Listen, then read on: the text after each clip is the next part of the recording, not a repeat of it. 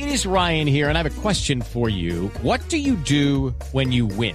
Like, are you a fist pumper? a woohooer, a hand clapper, a high fiver. I kind of like the high five, but if you want to hone in on those winning moves, check out Chumba Casino. At ChumbaCasino.com, choose from hundreds of social casino style games for your chance to redeem serious cash prizes. There are new game releases weekly, plus free daily bonuses. So don't wait. Start having the most fun ever at ChumbaCasino.com. No purchase necessary. BGW. Void were prohibited by law. See terms and conditions. 18 plus. Estamos eh, bienvenidos a Generaciones Blue. Estamos escuchando Traumas de Roberto Carlos. porque es que precisamente vamos a estar hablando de ese tema hoy en Generaciones Blue con una cifra, pues que cuando yo la leí, les voy a confesar, casi me voy para atrás, de un estudio liderado por la Fundación Universitaria Conrad Lawrence, que establece que el 99,8%, pues esto es prácticamente todos los colombianos, el 98,99,8% ha sufrido experiencias de trauma durante la niñez. De ellos, el 69% ha tenido emociones de intenso miedo, de horror, de impotencia. El 43% dijo haberse sentido fuera de su cuerpo, como si se encontrara en un sueño. Y vamos a estar analizando con nuestros expertos, pues, cuáles son los efectos de esos traumas de la niñez, cuál, qué es lo que podría pasar cuando somos adultos y en la misma niñez, esto qué dificultades podría generar para el crecimiento. Así que es un tema que les queremos proponer para este mediodía en Generaciones Blue, por supuesto, buscando también soluciones, que son las que nos van a ayudar a establecer también los expertos que tenemos hoy invitados, por supuesto de la Fundación Universitaria Conrad Lawrence, pero también vamos a tener psicólogos que nos van a ayudar a entender todo este asunto. Así que de esta manera les estamos dando la bienvenida. Ya les contaremos cuáles son los detalles de este estudio que, del, del que estaremos hablando el día de hoy. Vamos a compartir también algunas otras cifras bien interesantes que están apareciendo allí en el panorama. Y como les decía, pues vamos a, a mirar esto, qué efectos puede tener y, y, y por qué, digamos, esto que está pasando en frente a la niñez puede estar teniendo también efectos en lo que estamos viviendo hoy en día en nuestro país y no solamente en nuestro país, sino en todo el planeta. Así que de esta manera les estamos dando la bienvenida a Generaciones Blue, como siempre con buena música. Siempre sonará bien el señor Roberto Carlos, aunque hoy estemos hablando de traumas.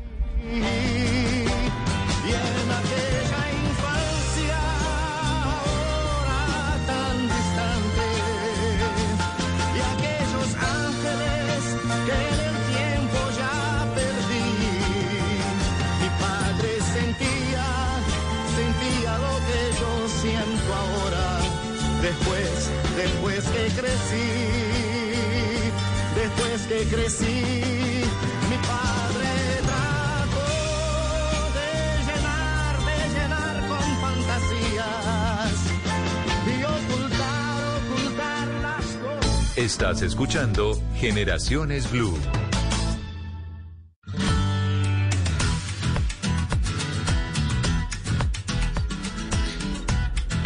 Y avanzamos en nuestro programa el día de hoy hablando de traumas en la niñez, el 99,8%, qué cifra tan impresionante.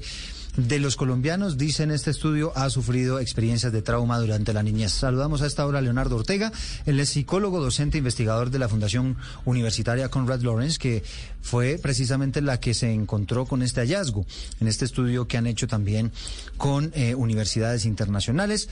Leonardo, gracias por estar con nosotros. Muy buenas tardes, muchas gracias por la invitación y, y, la gran oportunidad de hablar sobre este importante tema. Ya vamos a hablar, por supuesto, en detalle de las cifras, de los números que trae este estudio que como les decía, pues está bien interesante, sobre todo para entender eso qué efectos puede tener hacia el futuro. Yadira Mateus es psicóloga clínica de la Universidad Pontificia Bolivariana, especialista en riesgos laborales y en salud en el trabajo avalada por la Universidad Minuto de Dios, magíster en psicología de la Universidad del Norte y también experta en problemas afectivos, trastorno afectivo bipolar y duelos afectivos. Yadira, un placer tenerla con nosotros. Gracias por estar en Generaciones Blue. Hola, muchísimas gracias. Eh, feliz de acompañarlos. No tan feliz, obviamente, por el tema motivo, pero eh, pues la idea es que podamos revisar un poco estas cifras y prestarles atención desde ya con el análisis que hagamos respecto a ello. Muchas gracias por la invitación. ¿Usted ya dirá así como yo, se sorprendió con la cifra o más o menos ya la veía venir? Pues mira que en el entorno clínico nos encontramos con estas situaciones todos los días, ¿sí? Em, yo recuerdo que hace unas, eh, unos años mi papá, por ejemplo, lanzaba cosas como de, ay, sí, ahora todos los, todos los adultos fueron abusados de niños. Hmm. Yo creo que no necesariamente nos estamos enfrentando a algo nuevo, sino que ahora las personas tienen la posibilidad de hablar de lo que les duele, cosa que hace 20 o 30 años no pasaba. Eh, estamos hablando de unos porcentajes bastante escandalosos, pero casi que en la consulta clínica todos los días vemos que las personas traen mucho dolor eh, desde sus familias, desde su entorno social, a través de los años y hasta este momento es que están pudiendo hablar de ello. Bueno, pues vamos a estar analizando este tema, Leonardo, y, me gustaría que nos metiéramos un poco, en principio, en el estudio, pues para poder saber sobre qué terreno, terreno nos estamos moviendo. Cuando uno habla del 99,8%, pues, pues usted lo aproxima al 100%, prácticamente todas las personas eh, en Colombia, de los encuestados durante el estudio que ustedes practicaron allí en la Conrad Lawrence, están diciendo que sí, que sufrieron experiencias de trauma durante la niñez. De hecho, me tienen a mí pensando cuál podría ser la experiencia de trauma, pero quisiera inicialmente, Leonardo, que nos contara eso. ¿Cuáles son las experiencias de trauma? ¿Qué puede ser un evento traumático en la niñez? Sí, sí, señor. Eh, como, como, lo mencionaban ahorita, eh, estas son situaciones en las cuales llevamos mucho tiempo, pero ahora tenemos la oportunidad de eh, poderlas estudiar con aproximaciones más científicas y lo podemos hacer aquí en Colombia, que es algo novedoso, esta parte del estudio, porque es algo, es un problema que viene de mucho más atrás. y parte de ese conocimiento es esa pregunta que me hace, que tiene que ver cuáles serían estas circunstancias traumáticas. Entonces nosotros en nuestro estudio eh, utilizamos una prueba eh, que ha sido validada en varios países eh, para este estudio y aquí se, se catalogan cuatro formas generales de, de, de, experiencias que son potencialmente traumáticas. La primera es, es, el nombre general, que son las experiencias de trauma, de trauma más generales que pueden pasar, que son cosas como haber estado en un accidente serio, haber tenido una herida muy muy seria, uh -huh. eh, el, el, haber sido eh, testigo de violencia eh, o, o, que alguna persona, un, un, amigo cercano también haya sufrido o violencia o haya tenido una herida cercana. Una que es eh, que tampoco eh, se tiene muy en cuenta, que pero que es muy importante, que tiene que ver con eh, dentro de la familia cercana tener enfermedades mentales o tener el, el, tener padres eh, que sufren de alcoholismo. Sí. Eh, estos serían algunas de estas generales. Pero entonces, críticas. Leonardo, para ponerlo, digamos, en, en ejemplos y, y, seguramente también, así como yo, nuestros oyentes están en este momento pensando cuál pudo haber sido esa experiencia traumática. Por ejemplo, una caída cuando era niño, me partí el brazo, ¿eso vale? ¿Eso entra ahí como experiencia traumática? Eh, si, si, el, si, si el partido del brazo lo, lo llevó a estar eh, en una situación donde no fue cuidado eh, apropiadamente y ese tipo de cosas sí eh, contaría como experiencia traumática, por ejemplo. Uh -huh. O si de pronto yo con mis papás, no sé, se accidentaron o se accidentó, yo iba en el carro con mis papás y se chocaron y resulta que mi papá se bajó además a pelear con el conductor con el que se chocó, ¿eso puede ser válido, digamos, como una experiencia traumática? Sí, sí, señor. Y, y, el choque, por ejemplo, cuando hubo heridos, eh, ese claramente sería una experiencia temática. Y, y, sí, inclusive ni siquiera si fui yo el accidentado, sino me tocó presenciar un accidente de tránsito, eh, de pronto algo aparatoso, eso también puede entrar ahí en el, en, digamos, en la, en la experiencia traumática. Es como para ir entendiendo, ¿no? Sí, señor, sí, señor. Eh, tiene, eh, esos son buenos ejemplos. Si yo, si yo no hice parte del choque, sino que yo vi a alguien, por ejemplo, a alguien que, que lo atropelló un automóvil, eh, o yo vi que a la persona que estaba aparentemente muerta o muerta durante el choque, eso, esos podrían ser ejemplos de, de experiencias traumáticas. Mm, bueno, entonces, ya entendiendo cómo, cómo son las experiencias traumáticas, entendiendo que el 99,8% de los colombianos sufrido este tipo de experiencias y ya digamos ampliando el abanico, entendemos por qué ese porcentaje eh, puede ser tan alto. Eh, empecemos a discriminar el estudio, Leonardo. ¿Qué más encontraron ustedes allí? Exacto. Entonces, este es el primer tipo de, experiencias. Hay otras que son las físicas, que, eh, por ejemplo, que ya son más en el cuidado, eh, en el cuidado de los padres, que haber sido, eh, por ejemplo, golpeado eh, o, o golpeado en la cara. Eh, o que le hayan tuviera un objeto contundente, ese es otro, otro de los típicos. Pero también hay otras que son emocionales, eh, que son muy, muy importantes, eh, como eh, el que sea ri- ridiculizado por los padres o, al, o haber sido ignorado o que no haya sido, o no se le dé la importancia a lo que sentía, o en general en no sentirse que no, que los padres no, no entendían aquello que yo necesitaba, cualquier tipo de necesidad fundamental que yo pero también desde luego están las experiencias traumáticas sexuales, que van desde, eh, desde que fue muy común, una de las cosas muy común que, que encontramos en el estudio, sobre todo para las mujeres, eh, que hayan sido tocadas, eh, eh, eh, hayan sido tocadas en alguna, en, la- las partes íntimas, o que hayan sido forzados a tocar las partes íntimas de la, de la otra persona o la violación de, alguna forma. Hmm. Y en cuanto a las estadísticas de este estudio, en cifras, ¿qué les arrojó de este tipo de experiencias? Eh, entonces, eh, hubo, eh, hubo varias, como son varias eh, experiencias, de, de- depende de la experiencia, pero para dar el ejemplo del que me, mencionaba ahorita, eh, este de, eh, de el haber sido tocado o tocada durante, eh, durante la niñez eh, en las partes íntimas para mujeres fue del 65%. O sea, eh, dos de cada tres mujeres básicamente fueron tocadas de manera eh, de- de- en, en en la parte íntima y, y el 30% para los hombres. Uno de cada tres niños también fue tocado de manera, eh, pues de, de- de manera eh, Inapropiada, eh, podría uno decir, sí. Inapropiada en las partes íntimas, exacto. Sí, no, pues altísimas estas estadísticas. Y si hablamos de, de otro tipo de traumas, por ejemplo, ese que usted nos decía, de que no se les prestó demasiada atención, de haberse quizá haber eh, sentido ridiculizado en la casa o en el colegio, ¿ahí qué dicen las estadísticas? Uy, esos son muy, también que, que fue chocante personalmente para mí porque esos fueron altísimos también. Eh, y también hubo diferencias porque las mujeres eh, también sufren más de este tipo de, de, de experiencias eh, traumáticas emocionales. Entonces, por ejemplo, para eh, el, de, el de ser ridiculizado, eh, el de las mujeres fue el 43% de las mujeres, casi la mitad. Y para los hombres fue el 37%.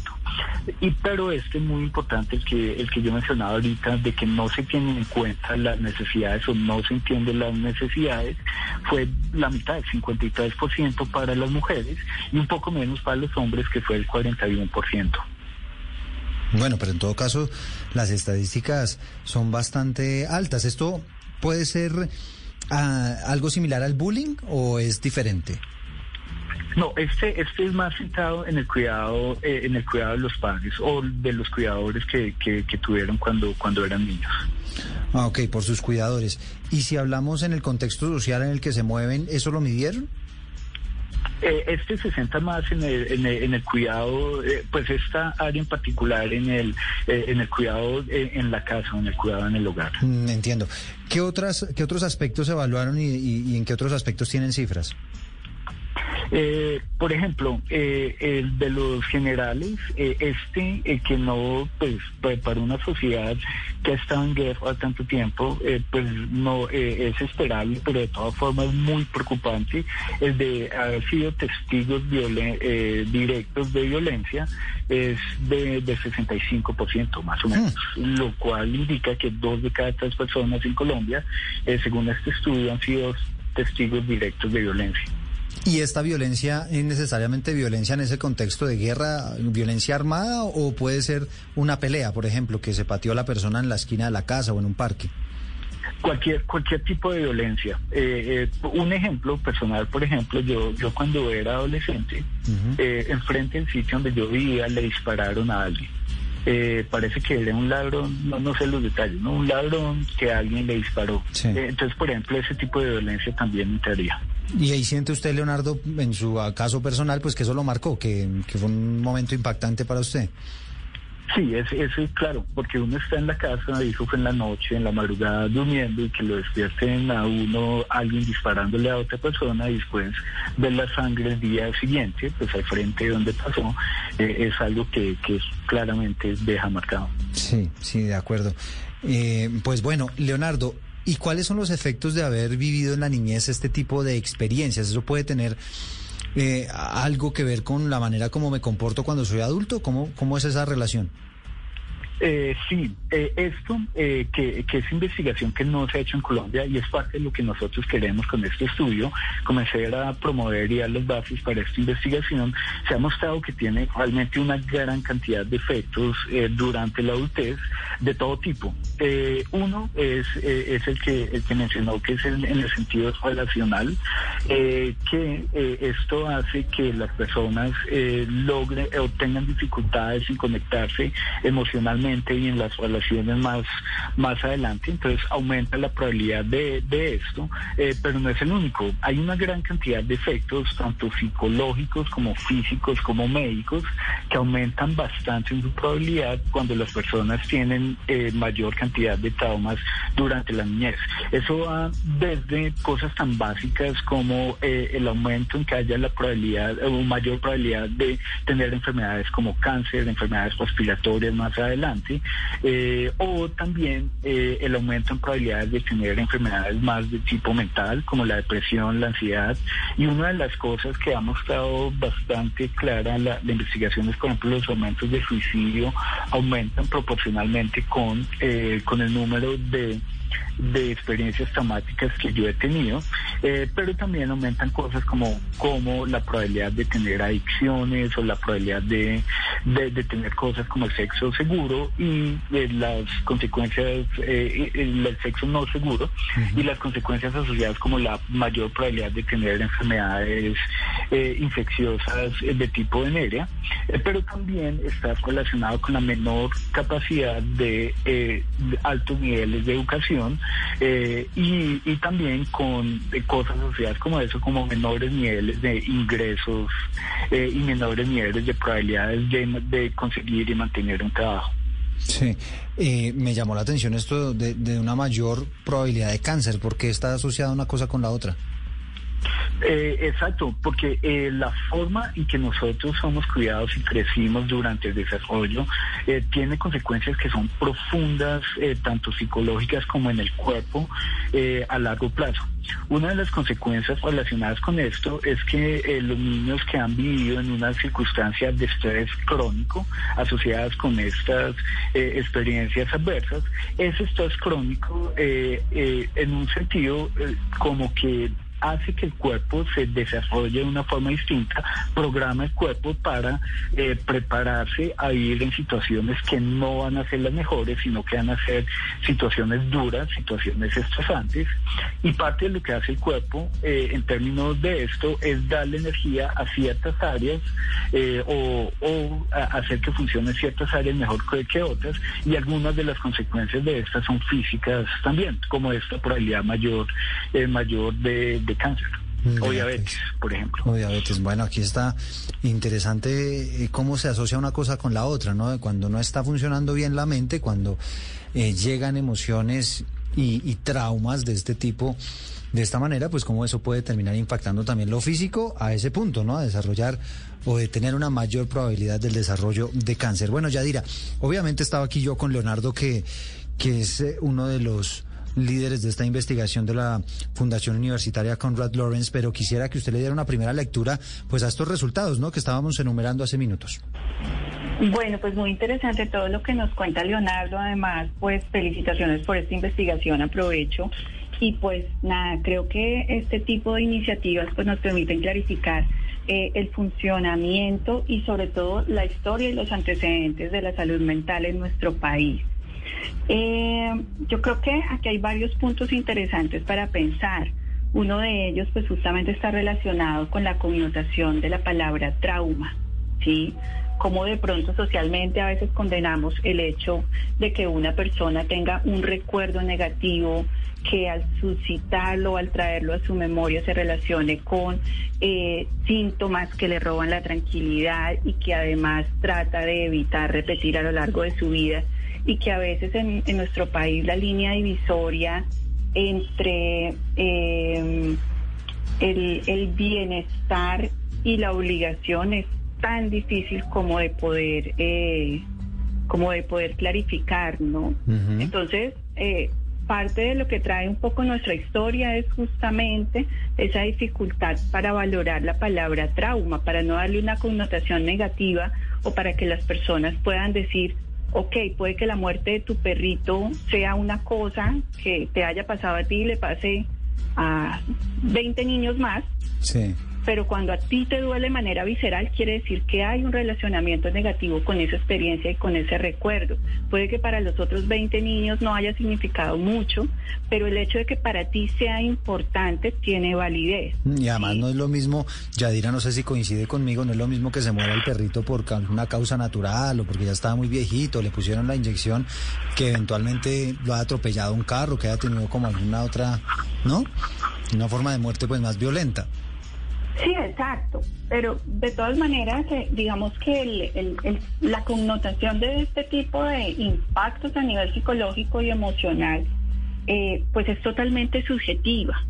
Y si de repente propiciáramos eh, un tejido social en donde todas las circunstancias sean válidas, sean respetables, sean equitativas, pues posiblemente no tendríamos que darle eh, como una escala de calificación a lo que es un trauma. ¿Sí? No tendríamos de repente que preguntarnos qué vida vale más que otra, qué existencia vale más que otra, que realmente es un, dicen por ahí en las redes sociales, como un problema de blanquitos, Sí. como cuando se simplifica un problema, cuando se le da un, un matiz peyorativo, un problema de blanquitos, pero que para ti es importante y para ti es relevante y en función de tu humanidad y de tu individualidad, pues eh, las condiciones de crecimiento y desarrollo pues deben ser lo más óptimas posibles. Claro. Ahora, eso también nos lleva a otro debate y es preguntarnos cuáles son condiciones óptimas de desarrollo y de crecimiento. Pero bueno. No, pues, pues claro que se nos, se nos amplía eh, el debate, pero, pero interesante obviamente hacer reflexiones eh, a ese respecto. Pero ya dirá, ¿cómo, ¿cómo manejar esos recuerdos y esos pensamientos? Porque por lo general uno a veces incluso ya de adulto está hablando con los amigos y, y uno tiende a contar la misma historia, ¿no? La historia que por lo general le causó a uno trauma. Eh, y eso cómo lo puede uno manejar, es decir, cómo, cómo abordar ese pensamiento que seguramente va a estar ahí y si generó algo, algo en mí, algún impacto, pues es un pensamiento que seguramente no se va fácilmente. Mm, bueno, yo creo que a la larga se trata de poderle dar validez y de poderle dar abordaje pues a las situaciones que son importantes a nivel de nuestra historia. Claro, no todo lo que ocurre tiene que ser trascendental, no todo lo que nos ocurre eh, en nuestro proceso educativo y nuestro proceso de relacionamiento es evitable. Esto es, esto es una fantasía. Nosotros no podemos evitar que los niños tengan diferencias, no podemos evitar que de pronto un niño se sienta incómodo por el ruido de la calle, no podemos evitar de pronto que haya personas que no quieren ser nuestros amigos, ¿sí? Pero de repente el hecho de contar con esta red de apoyo, con esta, eh, eh, hay un teórico eh, llamado Bion, eh, psicoanalista que nos habla un poco como de esta función de contenido continente, ¿no? ¿Qué tan capaz es ese cuidador de contener esas emociones negativas y positivas, de metabolizarlas, de transformarlas y de permitirte volver a recibirlas como ya procesadas, ¿no? De darles un sentido y de permitir que el niño o la niña se sienta escuchado y eh, logre transformar esas emociones en un proceso de aprendizaje. Yo creo que nuestra cultura esa, esa, esa función de no veo, no oigo, es muy habitual, ¿sí? Venimos pues justamente de muchas generaciones de maltrato, de guerra, de odio. Entonces a veces aprendimos a, aprendemos a convivir con cosas que sabemos que están allí pero que preferimos callar. Sí. Sobre todo a los adultos nos cuesta mucho trabajo escuchar y darle relevancia a lo que siente esta persona que está aprendiendo a vivir, que es el niño o la niña. Mm. Ya vamos a ampliar mucho más este tema. Me están surgiendo muchas preguntas, ¿no? Y es... Ay, qué bueno. No, claro, porque es que uno, uno se pregunta, digamos, a raíz de todas estas experiencias, si hay más probabilidades de que yo sea una persona violenta o que sea menos tolerante, o, o- qué tipo de, de comportamientos podría generar en mí como adulto el hecho de haber sufrido una experiencia traumática en la niñez.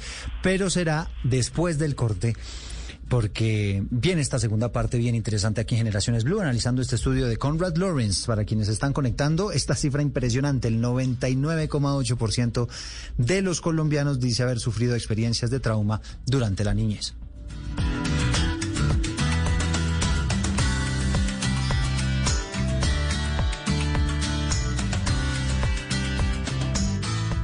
Estás escuchando Generaciones Blue.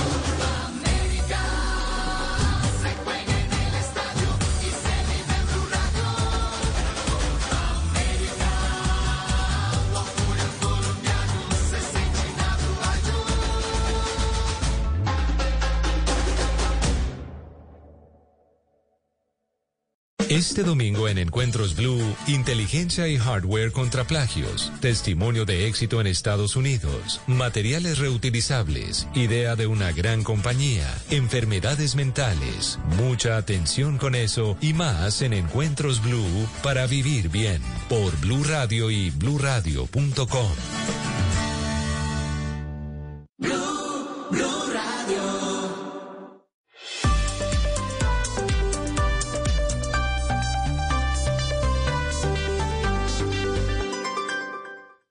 Comienza ya tu desafío para convertirte en superhumano. Rétate a diario con todos los productos de la tienda virtual del desafío.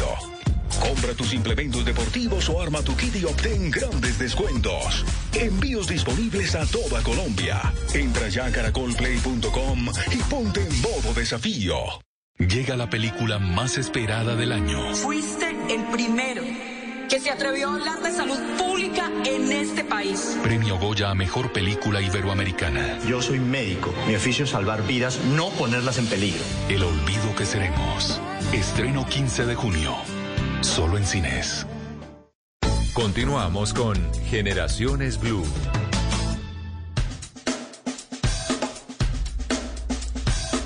Me encuentro en este estudio otra cifra interesante. Dice el 22%, de 22,7% de los hombres encuestados por la Fundación Conrad Lawrence que ha presenciado el asesinato de alguien.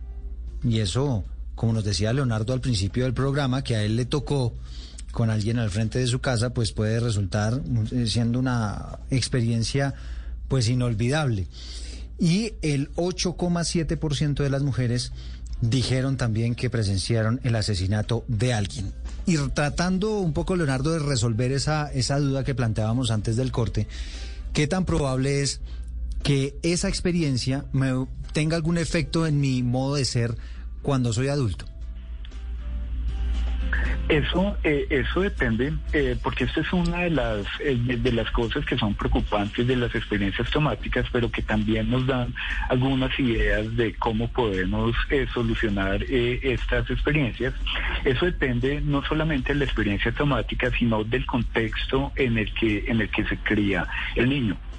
si el contexto en el que se cría el niño es un contexto, como lo mencionaba ahorita Yaira, en donde se valora y, realmente se tiene en cuenta lo que siente el niño, eh, la probabilidad de que esto tenga efectos a largo plazo se disminuye eh, de manera bastante importante. Eh, entonces, parte, parte de, la forma para interpretar los efectos de estas experiencias traumáticas debe tenerse en cuenta el contexto donde se cree, donde se crea el niño y también si estas experiencias están acompañadas de otras eh, asociadas o si solamente fue una sola experiencia. Si es solamente una experiencia y dependiendo del tipo de la experiencia, eh, eso también disminuye la probabilidad de que tenga eh, mayores efectos a largo plazo. Sí, obviamente no es lo mismo un niño que crezca en un contexto de violencia, en un barrio de pronto violento, y, y al que casi que se acostumbre, ¿no? A ver personas muertas o a ver agresiones y, vivir en un contexto de violencia que una persona a la que le tocó una vez en la vida y ya. En el caso de ese niño al que le tocó ese contexto de violencia, Yadira, ¿qué efectos podría tener para él eh, en su adultez, pues todas estas experiencias que él ha venido acumulando? Pues bueno, yo creo que hay como dos patrones de comportamiento muy claros eh, frente a las personas que han crecido en entornos de violencia y o de guerra. Eh, una de ellas puede ser justamente la evitación excesiva frente a cualquier tipo de confrontación, el hacer lo posible por dejar atrás todo esto que le rodea y generar un desprendimiento pues de sus raíces, de sus bases pero también hay otro tipo de conducta muy usual que es justamente mm, darle como una connotación socialmente aprobada a las prácticas de violencia. Por ejemplo, en entornos de milicia, eh, pues, a nivel de aprendizaje o a nivel profesional, el inclusive poder unirse a estas prácticas de manera informal y de manera no tan, eh, digamos, legal, que dentro de nuestro país, pues lamentablemente hay Esto, si les- muchísimas alternativas. Si le entiendo bien esto, Yadira, es pues que a mí me dé lo mismo matar o no matar, la vida del otro deje de importarme un poco, ¿no? Claro, porque esto es una manera también de poder resarcir el dolor que genera un trauma. No necesariamente estamos diciendo que a la persona no le importe, pero sí es una forma como de eh, validar, legitimizar además. A- acostumbrarse a la muerte puede ser un poco, como el término. Exacto. Y poder descargar como esta agresividad, como esta angustia, como toda esta eh, eh, expulsión negativa en unos escenarios eh, pues, que puedan ser validados un poco también a nivel social. Sí, aumenta entonces, Yadira, en ese contexto la probabilidad de que todas esas experiencias traumáticas afecten mi adultez frente a una persona que le tocó vivir una experiencia aislada cuando, cuando fue niño, de pronto alguna pelea o que han asesinado a alguien delante de esa persona o algo así. Claro, no es lo mismo que ser en un entorno en donde la violencia o la ilegalidad o la muerte está a la orden del día y tener que aprender a convivir con ello o tratar de transformarlo para, para subsistir, que eh, de repente haber transitado por una situación que genere un impacto negativo, que genere un trauma una o dos veces en la vida y poder seguir adelante con las condiciones que el entorno o el eh, o mis redes de apoyo me facilitan. ¿sí? En este en este segundo caso, pues claramente eh, la, la tendencia de pronto a convivir con este tipo de situaciones o a replicarlas en mi vida o a vincularme con entornos en donde esto sea legitimizado, pues es mucho más mínima que en la primera. Sí. ¿Y cuál debería ser el manejo, Yadira, si uno tiene un niño y, y le tocó, digamos, una experiencia de violencia en la calle o un accidente violento, una experiencia de estas traumáticas? ¿Cuál debería ser el manejo de los papás para ese niño? Ya sabemos, digamos, que es un episodio que no podemos borrar de su mente, que va a estar ahí presente, pero nosotros cómo debemos acompañar a ese niño para que lo, lo pueda superar o por lo menos que no tenga tanto impacto. Sin duda el poder retroalimentarle, el poder escuchar sus inquietudes, sus impresiones, poder prestarle atención además a los cambios emocionales y físicos que pueda tener, que esto puede ser usual, pero también permitirle que hable al respecto, ¿sí? Que pueda sacar, extrapolar sus ideas y retroalimentarle desde lo que nosotros queremos para cada niño, porque obviamente al interior del hogar también se mueven diferentes patrones de crianza. Hay personas o adultos que dicen, no, mira, eh, no quiero que recuerdes esto y no quiero que lo hablemos nunca más, ¿sí? Esa es una respuesta muy común en los hogares tradicionales. Y eso es lo que no, no se debería hacer. Pues definitivamente no es lo más recomendable, porque la, la validación de las emociones del niño, pues a la larga, eh, o de la niña, eh, pues es lo que nos permite saber qué piensa y qué siente, pero también darle un empoderamiento y darle una voz que la va a necesitar en su adultez. ¿sí? Un niño que es reprimido y al que se le dice, no, mira, no digas, cállate, eh, esto no importa, lo que tú sientes no importa, porque tú eres un niño y no sabes nada, eh, pues posiblemente va a crecer además en un entorno de temor en donde luego va a tener que hablar de esto en otra, en otra situación y va a decir, a mí no me permitieron hablar, a mí lo que me dijeron era que tenía que callarme y seguir adelante haciéndome es que no pasaba nada. Claro.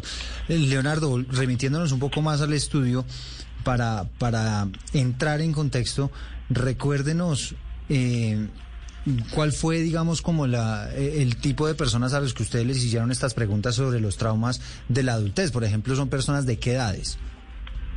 Eh, la- las edades fueron eh, básicamente todas las edades, fue de- desde los 18 hasta, hasta los 68 años, creo que fue el mayor.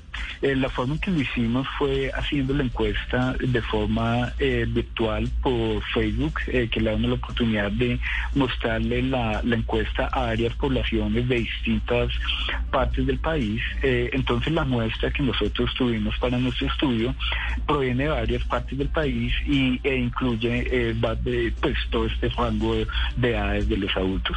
Sí.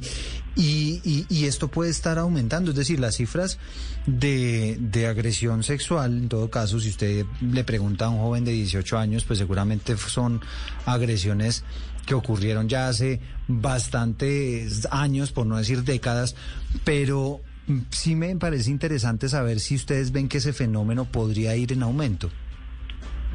Eh, pues con el solo estudio no lo podemos hacer, pero eh, pero aquí habría que, que ver dos posibilidades de que estén aumentando. La, la primera es porque eh, este estudio, por ejemplo, es de lo que se recuerda el adulto cuando era niño. Eh, entonces, esa es una de las cosas que puede ir cambiando con el tiempo. Lo que antes no se consideraba una agresión sexual, por ejemplo, eh, puede haber eh, contextos en donde está normalizado que se toque, eh, que se toque a las niñas o al niño. Eh, ahora esto puede estar menos normalizado, lo que se hace que, que las personas eh, tengan más, sean más conscientes de que esto fue una, una experiencia de agresión sexual o traumática. Eh, pero segundo, una de las cosas también, eh, sobre todo que tiene que ver ahora con la pandemia, que está relacionada con el aumento de agresiones eh, sexuales y en general las experiencias traumáticas tienen que ver con eh, la pobreza o la falta de posibilidades económicas. Entonces, eso es algo muy eh, que, que debería estudiarse, pero que, que es bastante posible que pase. ¿Y en qué población de edad fue más frecuente que les han dicho, sí, sí tuve una experiencia traumática relacionada con agresiones sexuales? ¿Entre los más jóvenes, entre los más cerquita a los 18 o entre los más cerquita a los 68? Eh, pues parece que no hubo mucha diferencia dependiendo de la edad, que se mantuvo eh, a, a- a lo largo de los rangos de edades. Bien, y, y cuando hablamos de este tipo de experiencias, porque ya hablamos obviamente de esas personas que tuvieron eh, eh, la experiencia con un asesinato, con violencia, alguna pelea y demás, pero cuando ya hay de por medio alguna agresión sexual, ¿eso qué efectos puede tener en la adultez, Leonardo? Eh, es la, la investigación que se ha hecho eh, se ha hecho de, de varias formas. Eh, una es haciéndolo por las experiencias sexuales de manera individual o en combinación con las otras, Eh, pero pero en general las eh, las cosas que hemos mencionado hasta ahora son comunes para todos los tipos de, de experiencias eh, traumáticas. Realmente, claro, lo sexual tiene una connotación social, una interpretación social que es bastante fuerte, pero los otros tipos de violencia o experiencia también tienen unos efectos que son bastante fuertes y he hecho ya investigación mostrando eh, que los efectos de cosas como, como las que mencionamos ahorita, como el que no me tengan en cuenta o que me ridiculicen eh, durante mi crecimiento, puede tener efectos que son por lo menos eh, tan fuertes como los efectos de una violación eh, más adelante en la vida. Sí, por ejemplo, Yadira, cuando hay esas experiencias de índole sexual, efectos podría ser algo de inseguridad cuando crece, ¿cómo podemos verlo reflejado?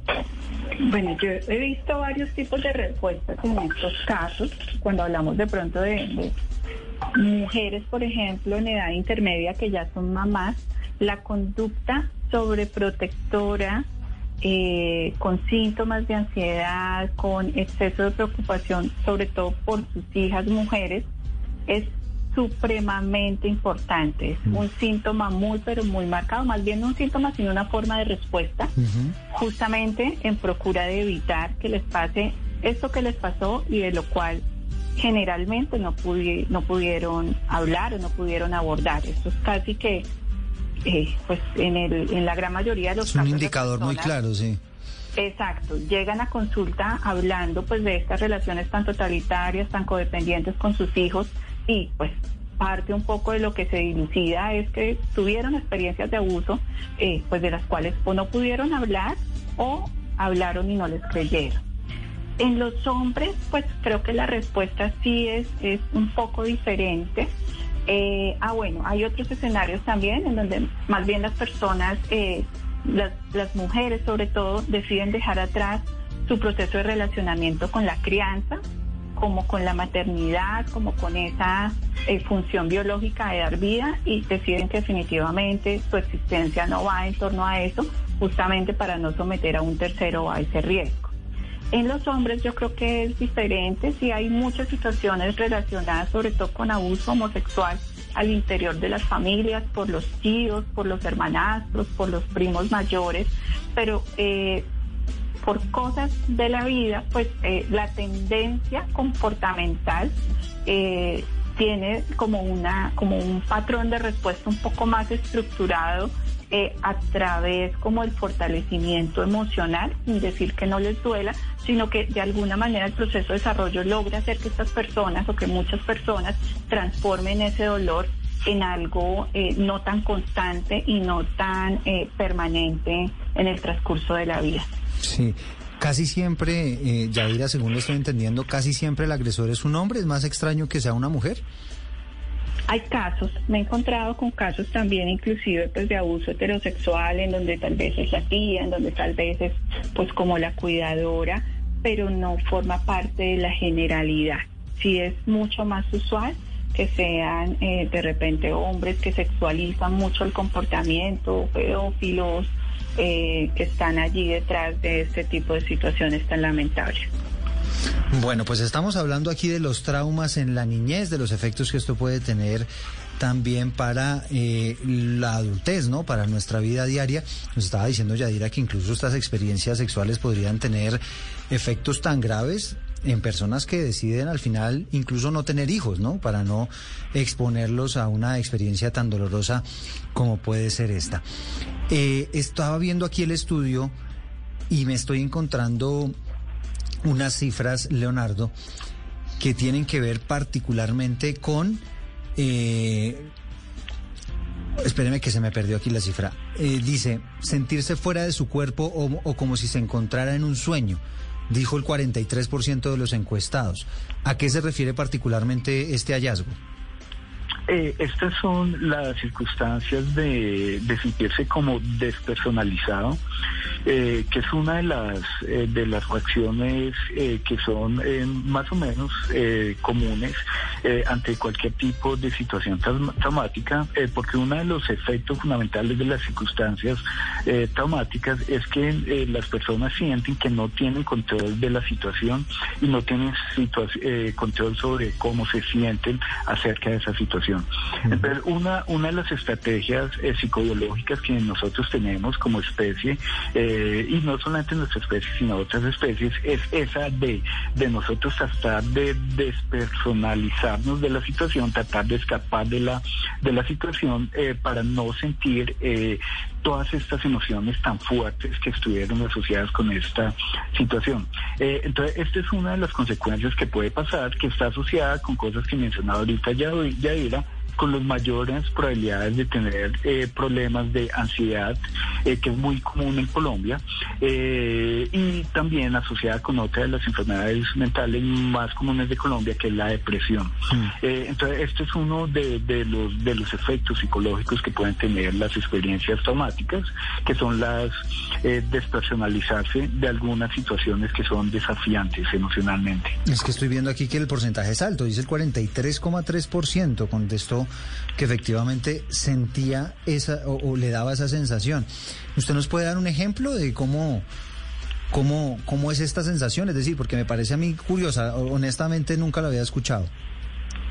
Sí, eh, eh, un, un ejemplo de esto es alguien que está en una situación social eh, y eh, eh, se hace un comentario o se o les recuerda algo, ya sea consciente o inconscientemente, que estuvo relacionado con el trauma, entonces la persona como que se va, está ida. Sí, y, yo creo que todos hemos, si no personalmente eh, sentido esa situación, visto a alguien, una persona como que se desconecta de la situación, que se pierde la mirada, eh, deja de responder a, a la situación y deja de responder a, la- a las preguntas o a las cosas que se le han dicho. Mm, sí, o sea, usted está en una conversación, le dijeron algo que le recordó esa experiencia y usted como que se eleva. Y la otra persona queda hablando sola prácticamente, ¿no? Exacto, eso podría, eso podría ser un ejemplo de cómo se da esta situación. Leonardo, ¿y qué tipo de experiencias mm, causan esa consecuencia o ese efecto, que tienen ese efecto? Eh, cualquiera de las que evaluamos eh, puede ser o sexual o emocional o alguna de los abusos físicos o, o el haber experimentado eh, el haber experimentado cosas violentas cualquiera de ellas eh, si no si no se tuvo el, el procesamiento emocional eh, familiar y- o personal más adelante cualquiera de ellas puede causarla Sí, no sé si Yadira ahí quiera complementar algo con respecto a esa, a esa podríamos decirlo consecuencia, ¿no? Esas personas que, que se sienten fuera de sí mismas o que se sienten como en un sueño. Sí, claro, bueno, pues eh, a la larga cuando aparece este síntoma, pues uno ya piensa que hay allí como una tendencia a la personalización, pero realmente es un rasgo pues muy usual, por ejemplo, en situaciones en trastornos de pánico o en situaciones eh, relacionadas con el estrés postraumático. Y digamos que pues hay muchas vías de, de- de poder como brindar apoyo eh, a través de las dif- diferentes herramientas eh, pues que, que tenemos a la mano, pero a la larga el poder comprenderlas y el poder eh, pues naturalizarlas, digamos, dentro de las vivencias de la persona puede ayudar un montón. En Claro. situaciones de abuso, por ejemplo, eh, pues es muy usual escuchar eh, narraciones en donde las personas eh, hablen de esto como de que la sexualidad las invita o los invita a pensar como en un desdoblamiento mientras está ocurriendo como mecanismo eh, pues justamente de evadir la situación o el recuerdo de la situación traumática. Mm. Y, y esto cómo, es decir, ¿en qué momento yo debo decir, bueno, necesito ayuda? Es decir, si estoy sintiendo ya unos efectos psicológicos, quizá consecuencia de, esos, eh, de esas experiencias traumáticas del pasado, ¿cuáles son las alarmas a las que yo debo estar pendiente? Bueno, pues las alarmas deben estar relacionadas principalmente con la alteración de funciones básicas, ¿no? Eh, Cada situación es específica y a veces el diagnóstico diferencial frente a las situaciones de trauma se complica un montón, pues porque justamente en cada persona pueden haber variaciones y pueden ser diferentes, ¿no? Pero eh, contextualizarlas principalmente cuando notamos que la persona o bien tiene hipersomnia o insomnio, alteraciones en el sueño, alteraciones en la ingesta, alteraciones, eh, digamos, en, la, en las expectativas de vida, en las motivaciones o cambios abruptos eh, eh, a nivel del manejo de las emociones que no sean de su cotidianidad o que de pronto sus relaciones eh, no sus reacciones, perdón, no estén relacionadas con eh, las situaciones que pueden eh, provocarlas, pues son indicadores bastante importantes. Bueno, pues un placer haber estado con ustedes en este rato en Generaciones Blue. Lamentablemente el tiempo es corto en radio porque nos podríamos quedar aquí hablando largo tiempo sobre todas estas experiencias, pero fue todo un placer pues haberle dado una primera mirada y haber entendido ese contexto de lo que son los traumas durante la niñez y al, y al final, Leonardo, creo yo, aprender a manejar ¿no? todos estos asuntos para evitar que eso termine generando unos efectos psicológicos graves para la persona. Sí, sí, señor. No, muchas gracias a ustedes por la invitación. Eh, de nuevo, eh, este es un tema que, que es muy importante y, debería hablarse más eh, y también eh, no solamente en el nivel individual, eh, pero también en el nivel social y en el nivel político para fortalecer todas las cosas que nos pueden ayudar para eh, evitar estos problemas y tratar eh, a las personas que han sufrido estos problemas y, y en general eh, pues también eh, aprovecho para hacer la invitación a todo el mundo eh, de cualquiera que cosa emocional o psicológica que nosotros creamos podamos mejorarse, eh, tratar de buscar la forma eh, de a, buscar apoyo psicológico para esto, porque el, el, apoyo psicológico no es solamente para los que tienen problemas o tienen problemas eh, de la vida por los traumas, sino para cualquiera que pueda mejorar la vida. Bueno, pues ahí está Leonardo Ortega, psicólogo, docente, investigador de la Fundación Universitaria Conrad Lawrence. Gracias por haber estado con nosotros y también a Yadira Mateus, agradecerle, ella psicóloga clínica de la Universidad Pontificia Bolivariana y experta en todos estos temas de los problemas afectivos, de los trastornos bipolares y de los duelos afectivos. Yadira, un placer haberla tenido con nosotros. Gracias. Muchísimas gracias a ustedes por la invitación a tan lindo espacio. Me encanta además pues poder mantenerme al día, a la vanguardia para saber cómo todos los días hacemos cosas para aportar positivamente a nuestro tejido social. Encantada.